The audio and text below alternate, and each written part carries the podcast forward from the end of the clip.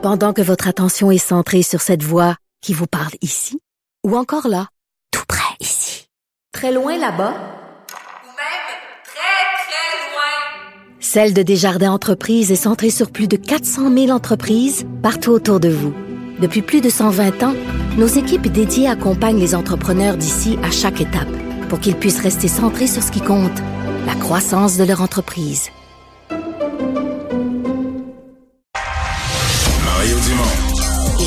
L'actualité et sépare les faits des rumeurs. Il n'a qu'une seule parole, celle que vous entendez. Cube Radio. On est de retour et on va jeter un coup d'œil à ce qui se passe dans le monde avec euh, le chroniqueur au Journal de Montréal, Normand Lester. Bonjour Normand.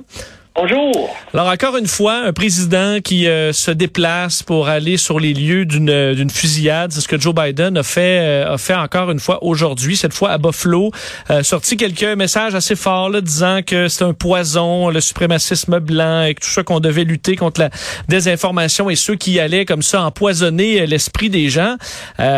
bon, c'est pas la première fois, on n'a pas l'impression que c'est la dernière encore, Normand. Ben non, écoute, sais-tu combien il y a eu de tueries de masse depuis le début de l'an 2000, depuis janvier de cette année, il y a eu 198 tueries de masse aux États-Unis. On définit une tuerie de masse par euh, quelqu'un qui ouvre le feu et qui tue plus de quatre personnes. Hein? C'est le 198. Alors, bien sûr, Biden, à chaque fois, dit la même chose. Ben, c'est terrible ce qui se passe, euh, puis il faut faire de quoi pour les armes à feu.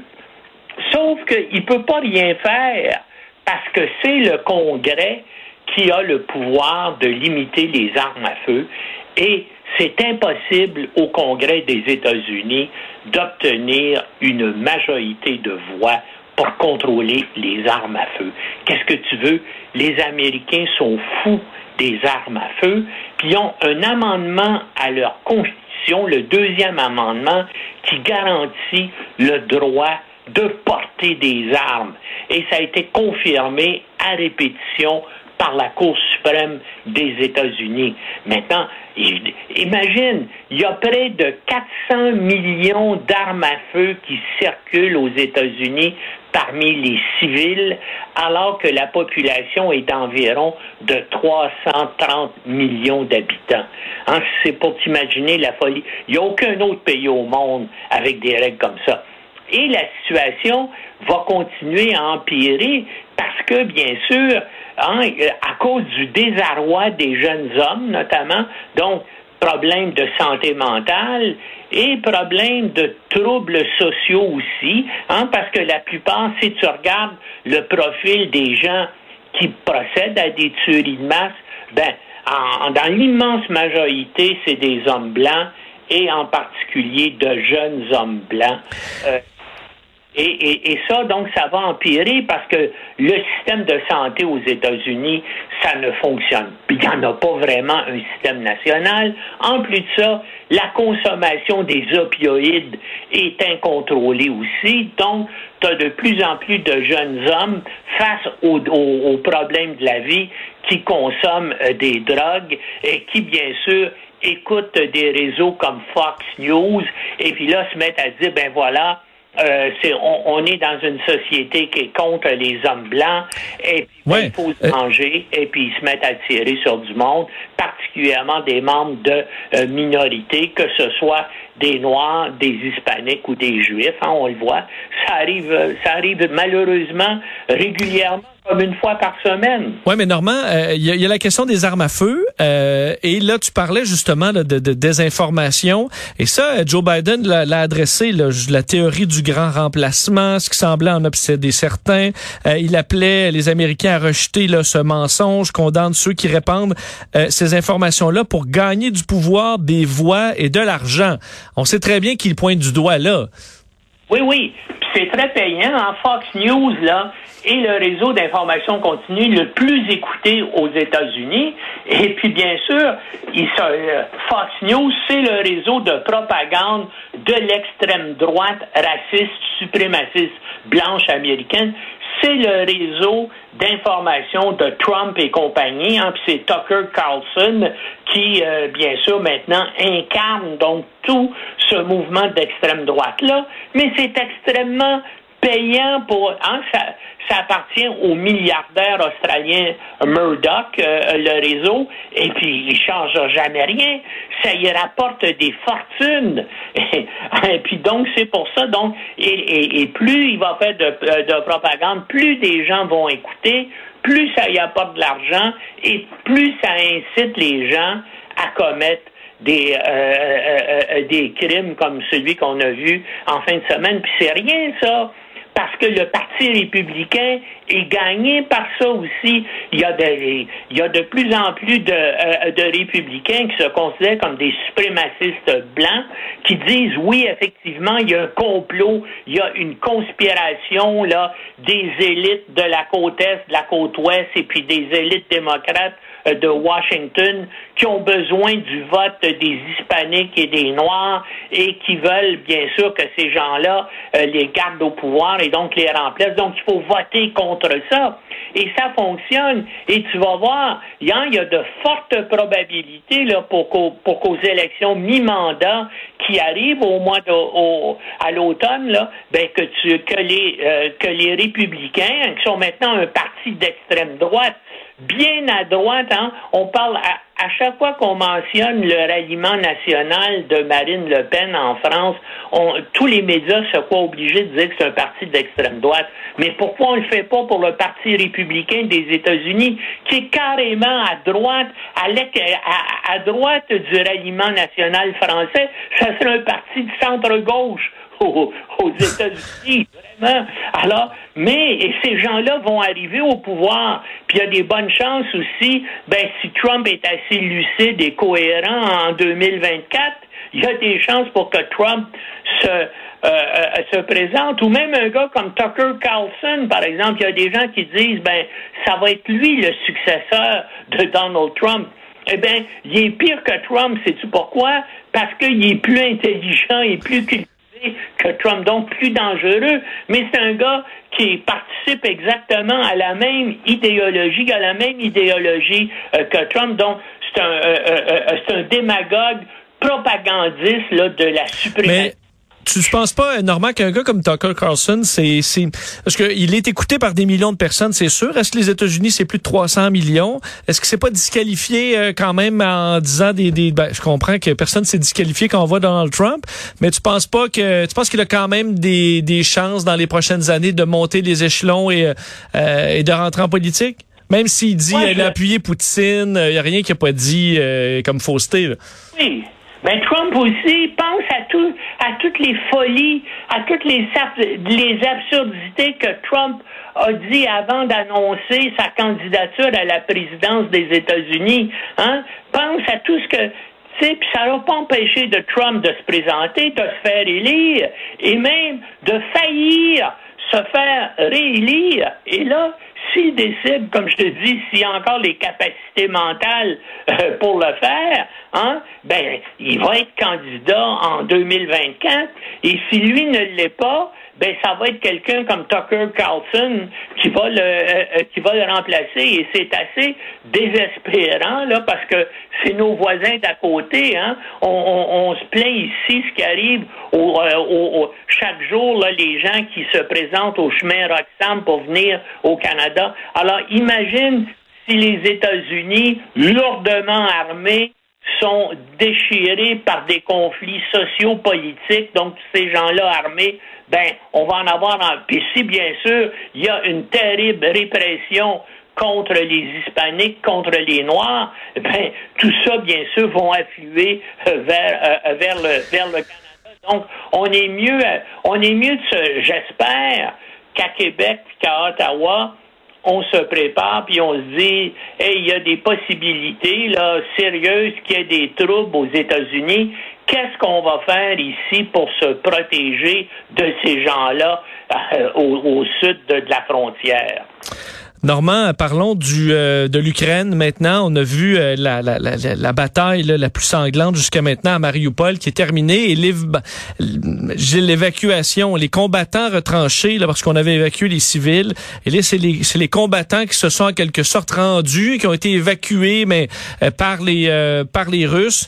ça devenait insoutenable pour les soldats qui étaient à l'intérieur. On le comprend bien. Oui, oui, puis attends, là, il va falloir voir dans les prochains jours, il va falloir surveiller ça, comment les services de propagande du Kremlin vont exploiter ça. Et pour une fois, là, Poutine a l'occasion de se péter les bretelles. Il a l'occasion de dire, voilà, on a gagné, on a réussi à écraser les résistants euh, à Mariupol. Et là même, semble-t-il qu'il y a des équipes euh, d'enquêteurs de l'armée russe qui sont sur place. Là, je pense qu'ils vont essayer d'impliquer, de faire porter le chapeau à beaucoup d'activités qu'eux ont commis à Mariupol, mais là, ils vont dire, voilà, c'est tel et tel prisonnier ukrainien qui ont, qui ont fait ça. Tu vas voir comment, au niveau de la propagande, ils risquent d'exploiter ça. Moi, évidemment, peut-être que je rêve en couleur, là, mais j'espérerais, disons, que ce serait peut-être une occasion, euh, Poutine donc pouvant euh, euh, dire ben voilà, j'ai un peu, on a réussi à ce fois-là. Espérons que ce soit l'occasion pour une reprise des négociations entre les Ukrainiens et les Russes. J'y crois pas beaucoup, mais disons qu'il y a un faible espoir que ça pourrait aller dans cette direction-là. En tout cas, on va le savoir dans, les, dans les prochains jours euh, comment ça va se développer. Euh, donc, Normand, je voyais quand même dans les... J'ai vu un extrait aujourd'hui dans les... Euh, on sait qu'il y a des émissions en Russie là où les commentateurs euh, ben, font juste dire à quel point Poutine est merveilleux, puis que la, la mission spéciale se déroule comme sur des roulettes, mais des fois, il y a des petits euh, des, des, petites fissures là-dedans, puis j'en voyais un qui disait, OK, ça ça a plus de bon sens, le monde est, est, retourné contre nous, c'est pas vrai que les Ukrainiens, parce que je pense que c'est ce qu'on spinne un peu dans le pays, que les, les, les soldats ukrainiens sont au bord là, de, de lâcher prise, alors que lui dit c'est complètement faux, ils vont se battre jusqu'au dernier. Euh, penses-tu qu'il peut commencer à avoir une fissure de plus en plus grande chez les proches de, Vladimir Poutine ou, euh, ou ça bouge très peu encore? Écoute, c'est incroyable, justement, ce que tu racontes là. C'est un haut gradé des forces militaires russes, un colonel de l'aviation qui est à la retraite et qui est devenu un commentateur, un analyste politique pour les questions militaires international qui est, qui est respecté. Et là, il était interviewé euh, à la principale émission d'affaires publiques du réseau national russe, c'est-à-dire le réseau de propagande de Poutine, par la par la principale animatrice journaliste de ce réseau-là, puis s'est mis à dire Hey, là, ce qu'on nous dit ici sur la, façon dont ça se passe en Ukraine, c'est pas vrai. Les Ukrainiens sont vraiment très compétents sur la façon dont ils mènent la guerre. Et en plus de ça, ils peuvent, euh, ils sont soutenus par l'OTAN, par les États-Unis, qui leur fournit des armes, et c'est notre armée à nous qui subit, qui subit des, euh, des revers. Et puis, c'est des gens, euh, il y a plusieurs personnes qui sont pas nécessairement très compétentes. Des hey, c'est vraiment unique. J'ai hâte de voir euh, puis ça, encore une fois, on va parce que ça, ça vient de se passer là, il y a moins de 48 heures. Alors j'ai hâte de voir ce qui va y arriver à, ce type-là. Oui.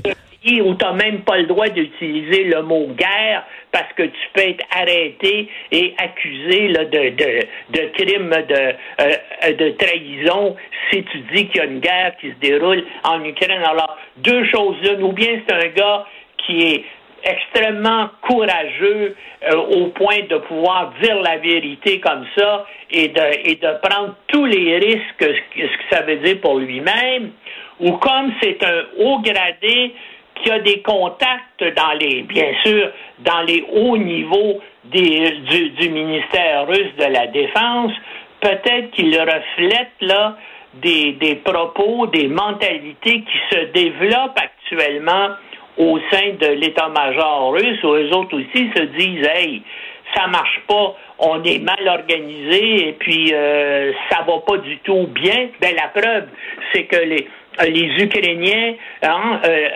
dans le nord est du pays sont rendus sur la frontière russe actuellement. Alors ça, ça, va pas bien, bien sûr. Là, ils vont pouvoir dire à Mariupol, ben on a gagné. Mais Mariupol, c'est un, un élément ponctuel sur l'ensemble du front de l'Est ça va pas du tout bien pour eux. Et probablement que là, il, il commence à avoir des grognements, même au sein des forces armées russes. En tout cas, euh, on va voir comment ça va évoluer. Mais est-ce que quand même, ce que l'ultime peur, euh, Normand, euh, bon, ici et un peu partout à travers le monde, c'est l'escalade nucléaire. Ça demeure le dernier recours de la, de la, Russie, ce qui nous fait quand même peur. Mais là, on se dit, bon, de, ce qui circule beaucoup, c'est que Vladimir Poutine n'est vraiment pas en santé. On voit toutes sortes d'images à chaque fois. Là. Il a l'air mal. Est-ce qu'il y a un cancer du sang? Est-ce que, bon, est-ce que ce qui, c'est ce qui est en fin de vie? il n'y a pas d'avancée. L'armée qui est en déroute. Il n'y a pas de résultat. est-ce que ça quand même limite les chances d'une escalade où là, on se dit, ben, les gens autour de Vladimir Poutine comprennent qu'il n'y a rien à faire. C'est un combat qui est perdu. Ça sert à rien de détruire le monde pour ça. Il faut, il faut l'espérer. Il faut espérer justement que euh, dans l'entourage ou dans la, haute direction militaire, dans l'état-major général russe, là, qu'il y a de plus en plus de gens qui se disent ça. Puis moi, je fais un parallèle avec ce qui est arrivé, tu te rappelles, à la fin de l'administration Trump. Hein? au Pentagone, on avait tellement peur justement que Trump, se, se, voyant défait, essaie de provoquer une crise internationale. Les généraux, puis on, l'a appris parce que plusieurs généraux qui ont accordé des entrevues, qui ont écrit des livres, les généraux américains au Pentagone se sont entendus que si Trump essayait de faire des choses comme ça, il désobéirait aux ordres et puis il n'essaierait pas ou il participerait pas là à une, à une provocation internationale. On peut espérer que du côté russe, il y a un phénomène semblable qui est en train de se développer actuellement. Donc, quand même, Normand, c'est fou de dire qu'en l'espace de 3-4 ans, dans les deux plus grandes puissances nucléaires, des généraux sont obligés de se préparer à désobéir au président. c'est quand même impensable. Oui, c'est quand même quelque chose. Hein? Qui, quelqu'un m'aurait dit ça, là, il y a, euh, il y a trois ans, j'aurais dit, voyons, c'est des choses. Quelqu'un m'aurait dit qu'il y a eu une guerre en Europe en, 2022, il y a un an. Là encore, ben moi, il y a quel... Tu sais, moi, je pensais que Poutine essaierait de euh, jouer sa négociation au maximum, faire ses menaces, mais qu'il n'irait pas jusque-là. Et non, il l'a fait. Alors, je veux dire, on peut pas. Euh, je pense que c'est. Tu sais, euh, il y a George Bernard Shaw a déjà dit il faut jamais faire de prédictions et particulièrement quand ça concerne l'avenir. Très bien dit. On va se laisser là-dessus. Merci beaucoup, Normand. Toujours un plaisir. À demain. OK, salut. Salut.